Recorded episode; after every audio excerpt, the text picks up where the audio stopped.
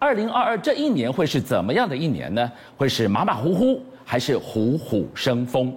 很多人都说，二零二二中国大陆，我知道啊，他们年头会有冬奥，然后到了秋天会有二十大，所以二零二二不会有大事，是这样吗？恐怕我们没有太多乐观的理由。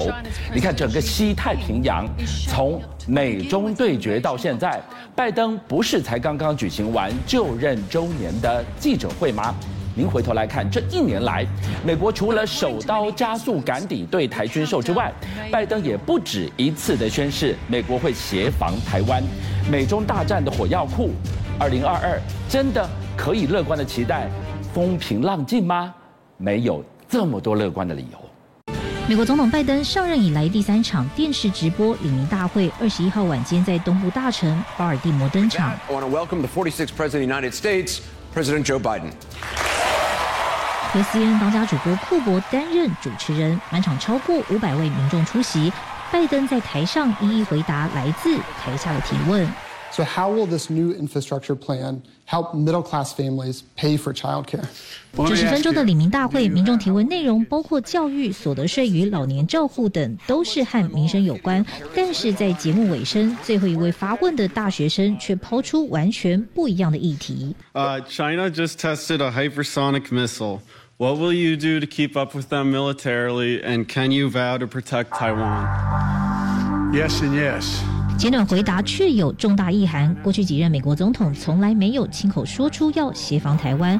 拜登是第一人，但就这么两个单字，根本是语言不详。主持人马上追问：So are you saying that that the United States would come to Taiwan's defense if China attacked? Yes, we have a commitment. 多了一句，我们有承诺，是否就要放弃长久以来遵循的战略模糊政策？由于提问时间已经结束，拜登没有机会继续说明，留下很大想象空间。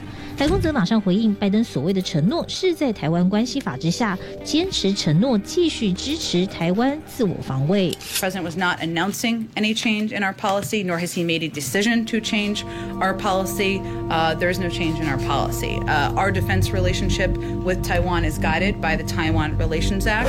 We'll continue to help Taiwan with the sorts of capabilities that it needs to defend itself, and uh, and so we'll. We'll stay focused on those. I don't want a Cold War with China. 强调不打冷战，却亲口承诺防卫台湾，看似相互矛盾。不过说话时机以及巧妙运用问答的方式耐人寻味，且解放军最近的活动对台湾形成极大威胁。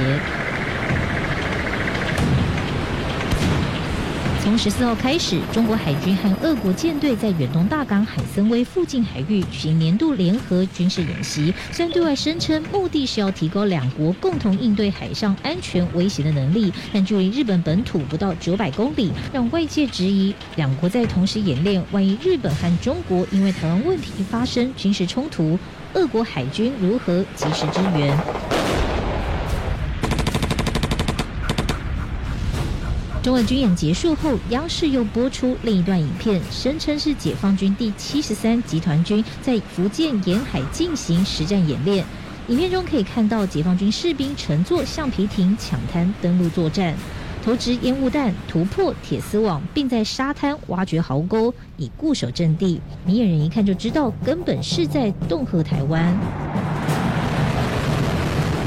另外，根据英国媒体报道，解放军在今年七月与八月两度试射超高音速飞弹，有可能就是时速达十倍音速的东风十七，发射后不到十分钟就可命中台湾的目标。组织发射。不论是海上部队、地面部队，还是高科技火箭部队，解放军大秀肌肉，一再的紧逼台湾，同时挑战美国维持台海稳定局势的决心。拜登当然要跳出来呛虾，而且做这件事的还不止华府最大咖。The PRC's genocide in Xinjiang, its abuses in Tibet, its smothering of Hong Kong's autonomy and freedoms, and its bullying of Taiwan are unjust. And must stop. 参议院外交委员会二十号进行驻中国大使任命听证会，获得提名的资深外交官伯恩斯都还没赴中国就任，就先把中国彻头彻尾数落一番。We obviously cannot trust China to meet the commitments it's made on the Taiwan issue and the rhetoric of its leader and many other Chinese uh, leaders in recent months has been that they intend to take back Taiwan. 伯恩斯大声疾呼，华府政坛必须不分党派，共同支持协助台湾自我防卫的能力。两人仿佛说好了一搭一唱，高分贝护台湾。Our responsibility is to make Taiwan a tough nut to crack. Help it increase its asymmetric defenses through the Taiwan Relations Act. And other countries can do that as well. 我们奉劝伯恩斯先生。 认清世界的发展大势，不要低估中国人民捍卫自身权利的坚强决心、坚定意志。多说建设性的话，多做建设性的事。伯恩斯痛批中国恶霸彻底撕破脸的发言，让人难以相信他未来是要如何担任美中两国沟通的桥梁。对中国的强硬态度，表面上说不打新冷战，却已相差不远矣。To China, that the assumptions about which we had gotten wrong. 曾经担任中情局长以及国防部长的盖兹，凭着在国防与情报界长达十年的资历，彻底了解中共的本质，认为北京当局不会放弃武力犯台的企图，因此提出更具体的美国抗中策略。There are two strategies that we need to focus on. One is deterrence, strengthening our own military presence in the region, and the second piece of the strategy is to strengthen Taiwan's ability to defend itself. 主动防卫台湾，提升台湾自卫能力。美国政府与民间齐口同声，但台海一旦有事，美军真会义无反顾驰援吗？台湾霎时成了国际关注热点。美国抗中狂打台湾牌，势必将引来更多交战之火。整个沸腾的西太平洋，美中对阵差一点点擦枪走火。最离奇的谜团就是南海的这个前舰碰撞意外。四个月过去了，整个意外真相是什么呢？不能说，不敢说，还是不好说呢？今天我们就为您揭开重重迷雾。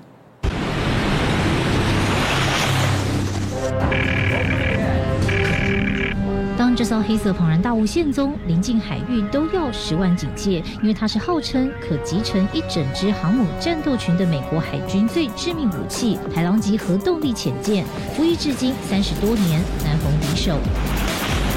光是排水量九千多吨，就居全球之冠，能潜行深达六百公尺海中，至少三个月以上。航行时和开车产生的音量相当，是世界最安静的潜舰，因此很难发现它的踪迹。探测能力更是一流，尤其到北极圈的这一幕，曾经震撼全世界。美国核潜舰早在两千零三年就曾航行到北极圈进行破冰军演任务，正因为作战功能太强大，每艘三十五亿美元的造价太昂贵，美国至今也只有三艘海狼级核潜舰。没想到十月初，其中一艘康乃狄克号在南海出事了。We're learning that one of the Navy's nuclear-powered submarines hit an underwater object in the South China Sea last Saturday. The U.S. Navy says one of its attack submarines struck an unknown object. You know, this is a tense time for you. U.S.-China relations. 潜舰位置与任务向来是美国军事最高机密，却因撞击事件曝了光。且根据富比士军事报道披露，八月开始，美国另外两艘海狼级潜舰“海狼号”与“吉米·卡特号”也已在太平洋海域，等于美国三艘战力最强大的核潜舰都秘密集结于此。这下子中国火大了。美方作为当事方。应详细澄清事故有关情况，包括事故发生具体地点、美方航行意图、事故详情，到底碰撞了什么。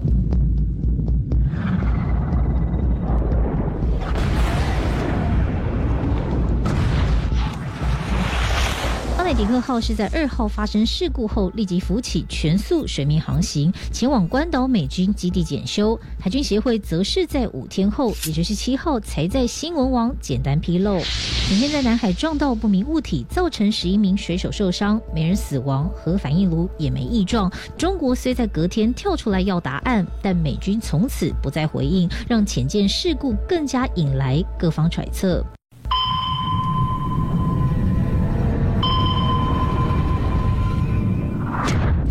山脉是各界最直接的联想，因为两千零五年洛杉矶级旧金山号核潜舰就撞上关岛附近的海底山脉，当时舰首全毁，还造成六十人受伤、一人死亡的重大伤亡。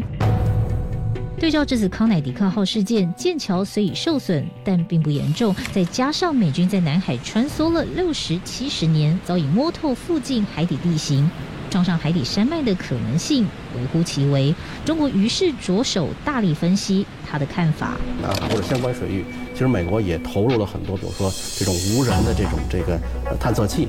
或者这种这种所谓的潜航器，它实际上是在这个进行相关的这种情报这种收集，甚至现在也有讨论，是不是说它实际上是用一种洲际的这种潜航器比较大。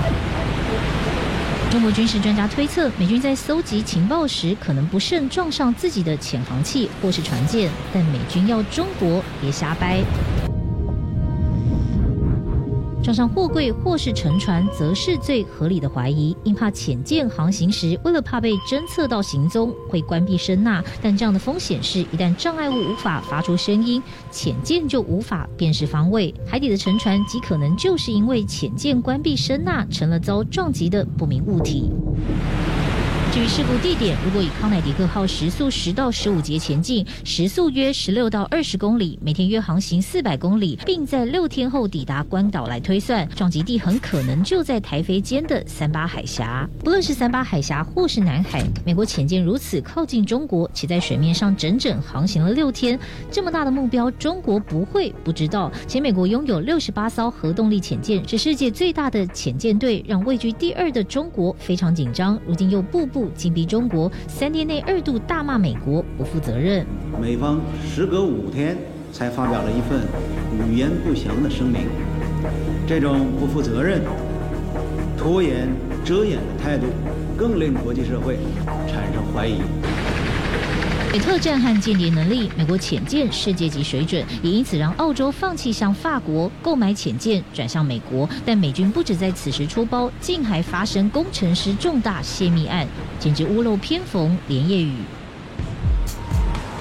美国海军重镇马里兰州安纳波利斯郊区，这户再平常不过的小屋，就是泄密案主角托比的家。四十二岁的托比是海军核子工程师，九年前开始负责研发核动力推进系统，可接触到及机密资料。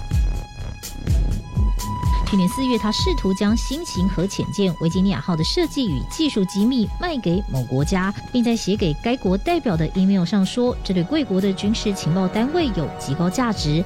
万万想不到，这是 FBI 假扮买家布的局。They would arrange to meet at these pre-arranged locations, um, in West Virginia, then in Virginia, and he would leave behind. Um, the memory card. 不知情的托比陆续交出包括潜舰操作手册与性能报告等机密，且由他的老婆负责把风。以为神不知鬼不觉，托比前后得手超过十万美元的加密货币。九号再度企图交出核潜舰机密，遭 FBI 成功逮人。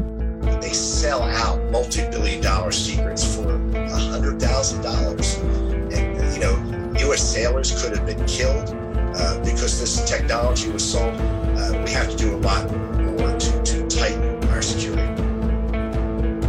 比夫妇涉嫌违反原子能法等间谍罪，面临终身监禁。然而，究竟与他交易的国家是哪个国家，至今没对外公开。